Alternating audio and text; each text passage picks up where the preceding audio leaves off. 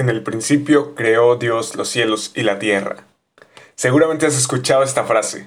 Este verso es el más emblemático de toda la Biblia. De hecho, es el primero. Pero, ¿te has puesto a analizarlo? Antes de empezar, quiero invitarte a que escuches el episodio completo. Sé que te será útil.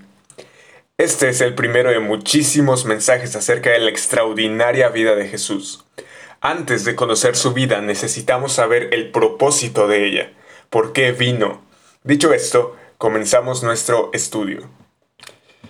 Dios es el primer y gran tema de la Biblia. Dios no está debatiendo si existe o no. Que la Biblia diga en el principio quiere decir que solamente Él es eterno y trascendente. No hay otro Dios. Nos está diciendo que Él es la verdad y Él va a ser la base de todo el conocimiento certero a partir de la Biblia. Y en toda la Biblia Dios se presenta como personal, es decir, Él habla, actúa e interactúa con nosotros. Él es quien de forma progresiva ordena un mundo vacío y sin orden.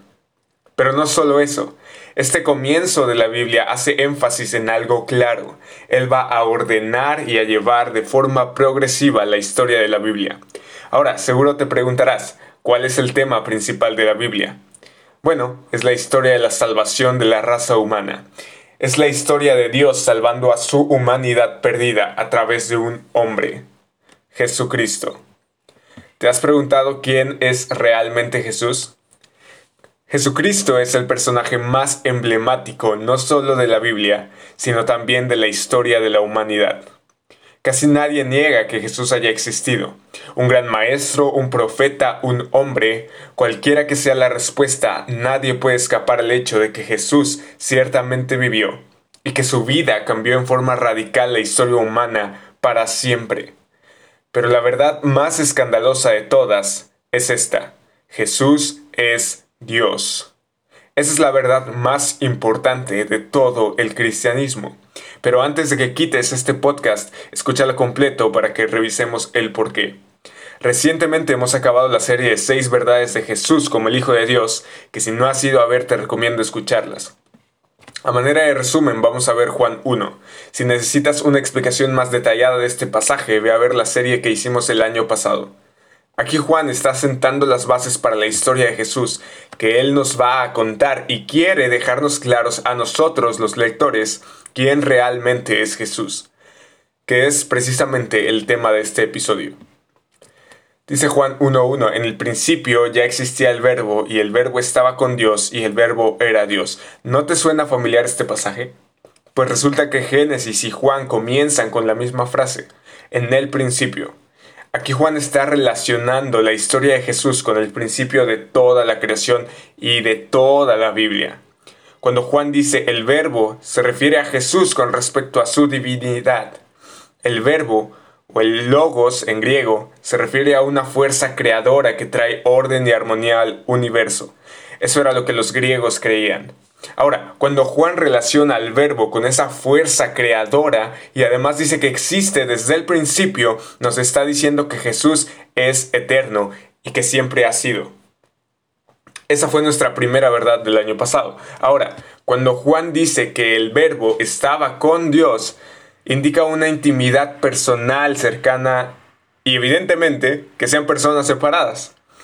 Pero todo cambia cuando dice era Dios. Es decir, ese verbo es el mismo Dios quien creó el universo en el principio. Juan continúa y dice, Él estaba en el principio con Dios, todas las cosas fueron hechas por medio de Él, y sin Él nada de lo que ha sido hecho fue hecho. Vimos al principio que solo Dios es el creador de todo, ¿no? En el principio creó Dios los cielos y la tierra, y aquí Juan nos dice que como el verbo es Dios, entonces el verbo es creador de todo el universo. Y como vimos, nuestra serie de seis verdades acerca de Jesús como el Hijo de Dios, este verbo hace referencia a Jesús. Es decir, Jesús es el creador de todo el universo. Primera de Corintios 8:6 dice que para nosotros hay un solo Dios, el Padre, de quien proceden todas las cosas, y nosotros somos para Él. Y un solo Señor, Jesucristo, por quien son todas las cosas, y por medio de Él existimos nosotros. Y ese mismo Jesús de quien proceden todas las cosas, Hebreos 1 dice que Dios habla ahora por medio de su Hijo Jesucristo, a quien constituyó heredero de todas las cosas, por medio de quien hizo también el universo. El escritor de Hebreos dice que ese Jesús es el resplandor de su gloria y la expresión exacta de su naturaleza, y sostiene todas las cosas por la palabra de su poder. Es decir, el Hijo de Dios, quien vino a la tierra, está unido al Padre y no nada más eso, lo revela fielmente. Por eso dice es la expresión exacta de su naturaleza, pero va más allá de que sea un simple reflejo de Dios. Jesús es Dios en todos los atributos y habilidades. El Hijo es exactamente como el Padre.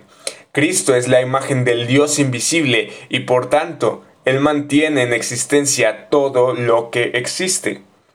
Como ya hemos visto, su preexistencia, su autoridad, su poder y su deidad se hacen visibles al crear el universo. Pablo en una de sus cartas les deja a los habitantes de Colosas una enseñanza que no les quedaba clara. Una visión adecuada de la persona y la obra de Cristo, que es precisamente lo que queremos poner en la mesa en este episodio.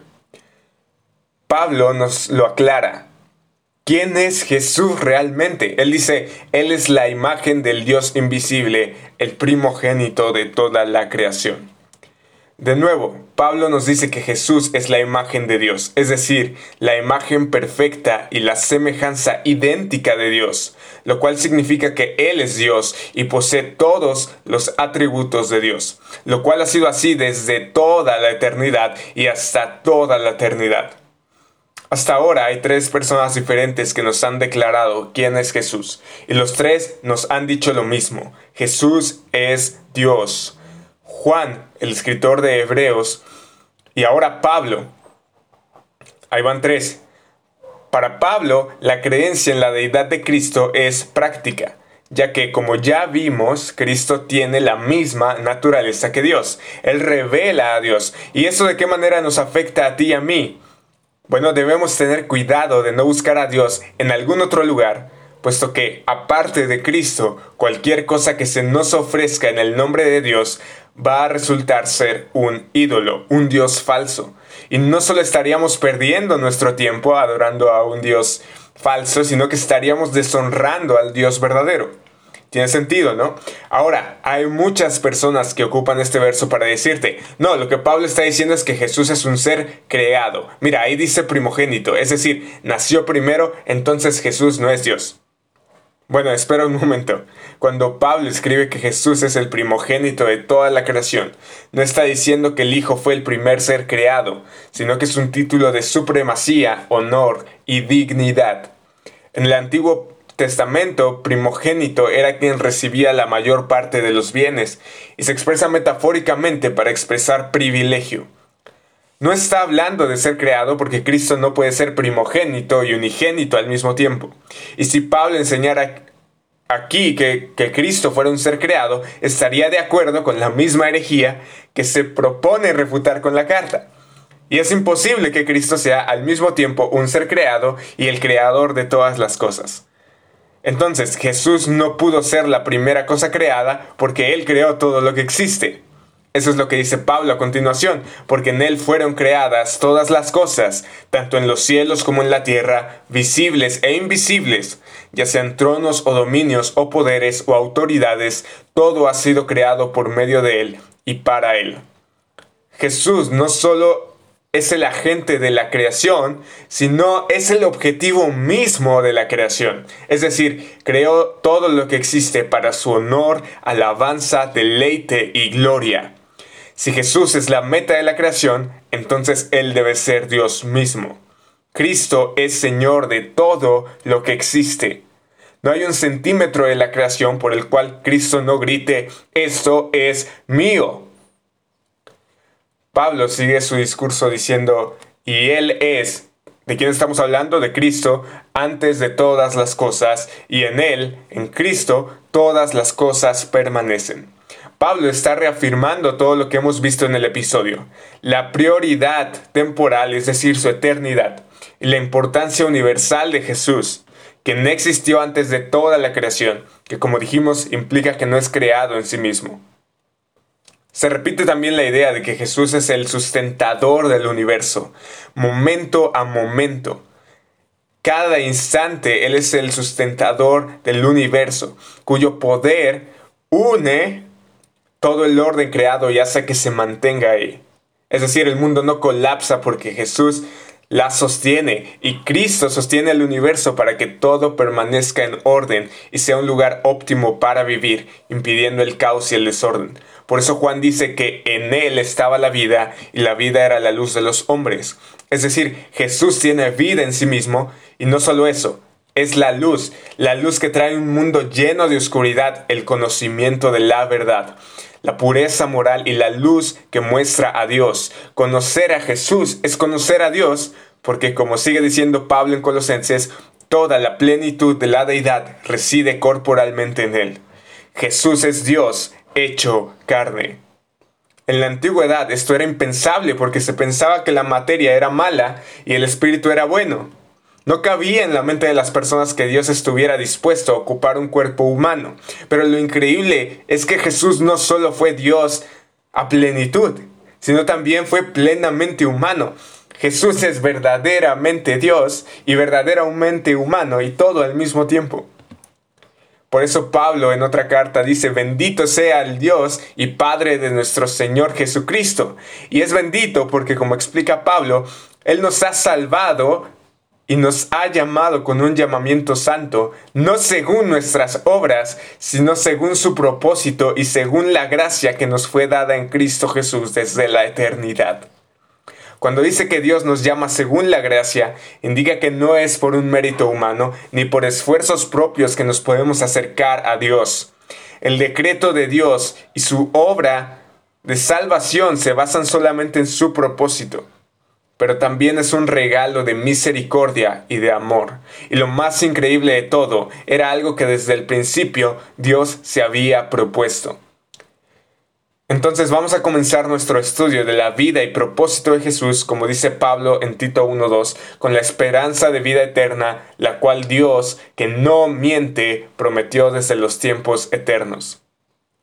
Vimos que Dios creó el mundo y todo lo que existe. Vimos que Cristo es Dios mismo. Vimos que Cristo fue verdaderamente hombre y verdaderamente Dios. Vimos que el propósito de que haya venido a esta tierra fue para salvarnos y nos llama no según nuestras obras, sino como un regalo inmerecido por medio de Jesús. Un regalo que hoy puedes aceptar si no lo has hecho. Así como Jesús es el creador del universo, así puede crear un nuevo corazón en ti. Así como Jesús es la luz que trae vida a los hombres, así puede iluminarte para que conozcas a Dios por medio de su palabra. Así como Jesús es Señor de todo lo que existe y lo sostiene todo con su poder, así hoy puedes hacerlo Señor de tu vida para que Él te sostenga con su poder. Así como Jesús es el Salvador, así hoy puedes salvarte a ti de tus pecados. Lo único que tienes que hacer es creer en estas verdades que hemos platicado aquí. Cristo es poderoso para crearlo y sostenerlo todo y es igual de poderoso para cambiar tu vida si le aceptas. Hoy es el día de salvación. Muchas gracias por escucharnos. Te esperamos en el siguiente episodio. No olvides que estamos en YouTube, Spotify y Google Podcast. Si te gustó, compártelo con alguien más que crees que le podría ser de utilidad. No olvides dejarnos tus preguntas en comentarios si es que nos estás viendo en YouTube. Nos vemos en la siguiente. Recuerda, hoy es el día de salvación. ¿Te has preguntado cuál es el origen del mal? Bueno, si quieres conocer una perspectiva bíblica del origen del mal, no olvides visitarnos en el siguiente episodio donde hablaremos el origen del mal.